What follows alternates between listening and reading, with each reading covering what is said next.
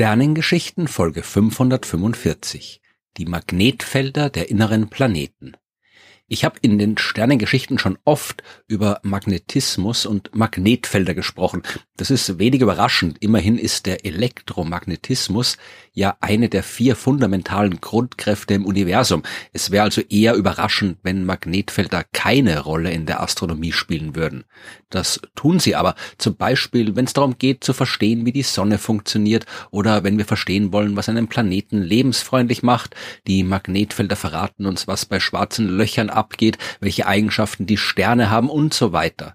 In der heutigen Folge wollen wir uns aber die Magnetfelder der Himmelskörper im Sonnensystem anschauen. Eigentlich müssten wir dabei mit der Sonne anfangen. Die hat ein enormes Magnetfeld, das sich weit über die Ausdehnung unseres Sterns hinaus erstreckt. Auch die Erde liegt noch im Magnetfeld der Sonne, aber dieses interplanetare Magnetfeld und die diversen elektromagnetischen Effekte, die die Sonne verursacht, wären zu umfangreich. Das braucht irgendwann mal eine eigene Folge. Schauen wir uns stattdessen zuerst die Magnetfelder der Planeten an und als erstes das der Erde. Immerhin ist das der Himmelskörper, den wir am besten kennen und hier können wir auch am besten verstehen, wie so ein Magnetfeld funktioniert. In erster Näherung kann man sich das Erdmagnetfeld so vorstellen, wie das Magnetfeld, das ein ganz normaler Stabmagnet verursacht. Also so ein Ding, das man sicher auch schon im Schulunterricht gesehen hat. Ein magnetisches Stück Metall mit einem Nordpol und einem Südpol. Die Linien des Magnetfelds laufen vom Nordpol zum Südpol oder Umgekehrt, je nachdem, wie man sehen will, an diesen Magnetlinien richten sich dann auch zum Beispiel die Nadeln von einem Kompass aus, was der Grund dafür ist, dass man so ein Ding benutzen kann, um rauszufinden, wo Norden ist. Jetzt steckt im Inneren der Erde aber natürlich kein gigantischer Stabmagnet. Dafür aber eine gigantische Kugel aus Eisen und ein bisschen Nickel ist da auch noch drin, aber im Wesentlichen Eisen. Unser Planet hat einen Kern aus Eisen mit einem Durchmesser von 7000 Kilometern, was übrigens deutlich größer ist als unser Mond. Im Kern der Erde ist es heiß, so heiß, dass das Eisen flüssig ist, und noch weiter innen ist es zwar noch heißer, dort ist aber auch der Druck sehr viel höher und das Eisen deswegen fest. Dieser Unterschied ist wichtig, denn nur weil der äußere Erdkern flüssig ist, hat die Erde das Magnetfeld, das sie hat. Der äußere Kern, der ist aber nicht nur flüssig, sondern auch in Bewegung. Meine, natürlich dreht sich sowieso alles im Kreis, weil die Erde sich auf ihrer Achse dreht. Das flüssige Eisen wabert aber auch vor sich hin, so wie das Wasser in einem Kochtopf. Nahe am inneren, festen Kern ist das flüssige Eisen am heißesten und hat dadurch auch eine geringere Dichte als das kühlere Eisen, das darüber liegt. Das heiße Eisen mit der geringen Dichte steigt also auf, kühlt dabei ab, wird dichter und fängt wieder an nach unten zu sinken. Es sind also Temperatur- und Dichteunterschiede, die diese Konvektion verursachen. Verstärkt wird der Effekt, weil der Erdkern insgesamt im Laufe der Zeit abkühlt. Es wird also immer ein bisschen des flüssigen Eisens fest. Es kristallisiert aus, wenn es auf den festen inneren Kern trifft. Der innere Kern wird im Laufe der Zeit also immer größer und gleichzeitig wird bei der Kristallisation von flüssigen zu festen Eisen auch ein bisschen Wärme frei. Und diese Wärme treibt die vorhin beschriebene Konvektion zusätzlich an. Und genau genommen ist die Sache noch ein bisschen komplizierter. Der Kern der Erde besteht zwar hauptsächlich, aber eben nicht komplett aus Eisen. Aus dem festen inneren Kern können sich chemische Elemente wie Sauerstoff oder Schwefel lösen, die leichter sind als das Eisen und dann ebenfalls nach oben durch den flüssigen Kern steigen. Dass der Kern der Erde nach den viereinhalb Milliarden Jahren, die seit der Entstehung unseres Planeten schon vergangen sind, dass der doch nicht komplett ausgekühlt ist, das liegt unter anderem an den radioaktiven Elementen, die sich auch im Erdinneren befinden und die bei ihrem Zerfall ebenfalls Wärme freisetzen, wie ich schon in Folge 143 ein bisschen ausführlicher erklärt habe. Und ich habe deswegen jetzt so ausführlich erklärt, wie und warum sich das Eisen im Kern der Erde bewegt, weil das zentral für die Entstehung von planetaren Magnetfeldern ist. Der äußere Kern der Erde ist eine elektrisch leitende Flüssigkeit, die in ständiger Bewegung ist. Eine Bewegung, die übrigens noch sehr viel komplexer ist, als ich es vorhin erklärt habe. Das flüssige Eisen steigt nicht nur einfach nach oben und sinkt wieder nach unten. Durch die Drehung der Erde um ihre Achse wird das Ganze quasi noch ein bisschen verzwirbelt. Die Ströme aus Eisen werden verdreht und sehen eher aus wie Schraubenlinien und dann kommt noch ein Haufen chaotischer Effekte dazu. Und wie kriegt die Erde jetzt ihr Magnetfeld? Am Anfang, als die Erde entstanden ist, muss sie schon irgendeine Art von Magnetfeld gehabt haben. Ja, nicht so stark wie heute, bei Weitem nicht. Auch nicht so umfassend wie jetzt. Vielleicht gab es nur kleine magnetische Regionen im Erdinneren aus Material, das noch von der Entstehungsphase her magnetisiert war, durch das Magnetfeld der Sonne oder sonst irgendwie. So oder so, im Inneren der Erde gab es damals auch schon flüssiges Eisen, das sich bewegt hat. Ein elektrischer Leiter, was die Flüssigkeit ja ist, der sich durch ein Magnetfeld bewegt, erzeugt einen elektrischen Strom. Und ein fließender Strom erzeugt ein Magnetfeld. Magnetismus und Elektrizität sind ja nur zwei Arten, wie man dasselbe Phänomen, den Elektromagnetismus, betrachten kann. Und diese Eigenschaften, die sind schon lange bekannt, dass ein Strom ein Magnetfeld erzeugt und ein sich durch ein Magnetfeld bewegender Leiter auch einen Strom erzeugt. Wenn jetzt alles vernünftig zusammenpasst, ja, wenn die Schraubenlinien des sich bewegenden flüssigen Eisens genau auf die Drehung der Erde abgestimmt sind und auf das Magnetfeld, das schon existiert, wenn das alles zusammenpasst, dann kann sich das anfangs kleine Magnetfeld auf diese Weise selbst verstärken. Es kann immer stärker werden und am Ende ein stabiles, sich selbst aufrechterhaltendes Magnetfeld entstehen.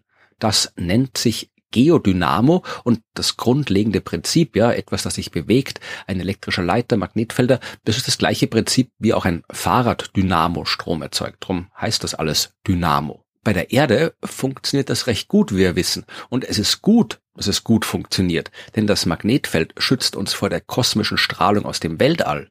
Aber wie schaut's mit den anderen Planeten im Sonnensystem aus? Fangen wir ganz innen an beim Merkur. Der kleinste Planet, der hat ebenfalls ein Magnetfeld, auch wenn das nur sehr schwach ist, ungefähr 150 mal schwächer als das der Erde. Eigentlich hat auch der Merkur einen Kern aus Eisen mit einem Mantel aus Gestein, der drüber ist, und auch dort sollte, vereinfacht gesagt, derselbe Prozess ablaufen, der das Magnetfeld der Erde erzeugt. Warum das Magnetfeld des Merkurs trotzdem so schwach ist, das ist noch nicht restlos geklärt. Es könnte mit seiner Nähe zur Sonne zu tun haben. Denn die Sonne schleudert ja ständig geladene Teilchen aus ihren äußeren Schichten hinaus ins All. Das ist der Sonnenwind und der transportiert mit seinen geladenen Teilchen auch einen Teil des Sonnenmagnetfeldes weit hinaus ins All. Und Merkur sitzt da quasi mittendrin und diese Wechselwirkung zwischen dem Sonnenwind und dem Magnetfeld des Merkurs könnte elektrische Ströme in seinem Kern erzeugen, die dort den Dynamoprozess abschwächen. Der nächste Planet ist die Venus. Die wird oft als Zwilling der Erde bezeichnet, weil sie ungefähr gleich groß und schwer ist. Aber sie hat kein eigenes Magnetfeld. Und der Grund dafür ist vermutlich die extrem langsame Rotation des Planeten. Die Erde schafft eine Drehung um ihre Achse in 24 Stunden. Die Venus braucht dafür 243 Tage. Das ist zu langsam, um das flüssige Innere ihres Kerns vernünftig zum Strömen zu bekommen. Die Venus hat allerdings ein sehr schwaches externes Magnetfeld und auch hier ist der Sonnenwind verantwortlich. In der äußeren Schichte der Venusatmosphäre befinden sich jede Menge elektrisch geladene Moleküle, elektrisch geladene Teilchen. Wenn die ebenfalls elektrisch geladenen Teilchen des Sonnenwinds darauf treffen, dann kann ein Magnetfeld entstehen, das den ganzen Planeten umgibt. Über die Erde haben wir schon gesprochen und als nächstes kommt der Mars an die Reihe. Auch der hat kein Magnetfeld und der Hauptgrund dafür ist seine Größe. Der Mars ist sehr viel kleiner als die Erde. Er hat zwar einen Kern aus flüssigem Eisen und auch dort hat anfangs der Dynamo-Effekt ein Magnetfeld erzeugt. Wir wissen, dass der Mars früher ein vergleichsweise starkes Magnetfeld gehabt hat. Der Mars ist aber zu klein, um einen festen Eisenkern zu haben, so wie die Erde. Da reicht der Druck im Inneren des Mars nicht aus, um das flüssige Eisen festzumachen. Und weil der Mars kleiner ist, hat er auch nicht so viele radioaktive Elemente, die Wärme nachliefern können, und er ist deswegen schneller ausgekühlt als die Erde. Und dann war es umgekehrt als bei uns. Beim Mars ist der äußere Kern fest geworden und der innere blieb flüssig. Und auf diese Weise kann man die für einen Dynamo nötigen Konvektionsströmungen nicht kriegen und das Magnetfeld ist verschwunden. Und mit dem Magnetfeld auch die Atmosphäre, weil die jetzt nicht mehr vor dem Sonnenwind geschützt war. Die geladenen Teilchen der Sonne, die haben die Moleküle der Marsatmosphäre quasi vom Planeten weggeschubst und deswegen ist der Mars heute so lebensfeindlich, wie er ist.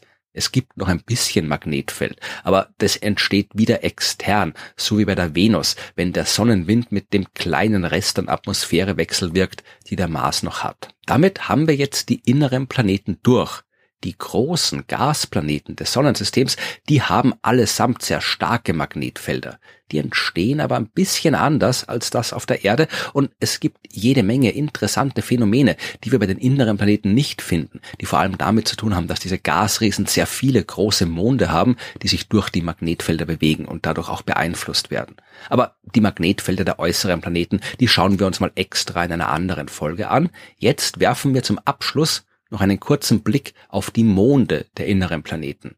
Der Erdmond hat kein eigenes Magnetfeld. Sein früher flüssiger Kern, der ist schon längst ausgekühlt und fest geworden. Und wie es früher war im Magnetfeld, können wir auch noch nicht abschließend sagen. Es kann sein, dass er für kurze Zeit ein eigenes Magnetfeld gehabt hat. Darauf weisen Spuren hin, die wir im Mondgestein gefunden haben. Aber es gibt auch Mondgestein, das diese Spuren nicht aufweist. Vielleicht war der Mond also auch von Anfang an nur zum Teil mit Magnetfeldern ausgestattet, die externe Ursachen haben. Einschläge von Meteoriten können zum Beispiel Gestein pulverisieren und ionisieren, wodurch dann lokale Magnetfelder entstehen können. Venus und Merkur haben keine Monde, der Mars hat nur zwei winzige Monde, die kein Magnetfeld auf die Reihe kriegen, also wären wir jetzt auch schon durch, aber es bleibt noch ein weiterer großer Himmelskörper mit Magnetfeld, nämlich der Jupitermond Ganymed, der größte Mond des Sonnensystems, größer als Merkur und sehr viel größer als der Erdmond. Ich habe schon in Folge 541 ausführlich von Ganymed erzählt. Sein Magnetfeld ist 1996 durch die Raumsonde Galileo entdeckt worden. Wie genau das entsteht, das Magnetfeld von Ganymed, wissen wir doch nicht. Sein Kern ist auf jeden Fall klein und man rechnet dort eher nicht mit flüssigem Eisen, aber vielleicht ist ja doch ein bisschen was da. Auf jeden Fall gibt's aber unter seiner gefrorenen Oberfläche einen Ozean aus flüssigem Wasser. Salzwasser, um genau zu sein. Und Salzwasser ist natürlich ebenfalls eine elektrisch leitfähige Flüssigkeit. Das kann auch einen Dynamo-Effekt erzeugen und dann bewegt sich ja Ganymed mitten durch das extrem starke Magnetfeld des Jupiters, was definitiv Auswirkungen hat. Aber über die magnetischen Phänomene der Gasplaneten wollte ich in einer anderen Folge sprechen. Lassen wir den Jupitermond also mal beiseite und halten fest, die Erde ist ein ganz besonderer Ort, auf jeden Fall in unserem Sonnensystem. Sie ist der einzige Planet mit fester Oberfläche und einem starken Magnetfeld und sie ist der einzige Planet, auf dem Leben existieren kann. Dass diese beiden Phänomene zusammenhängen, das sollte nach dieser Folge keine Überraschung mehr sein.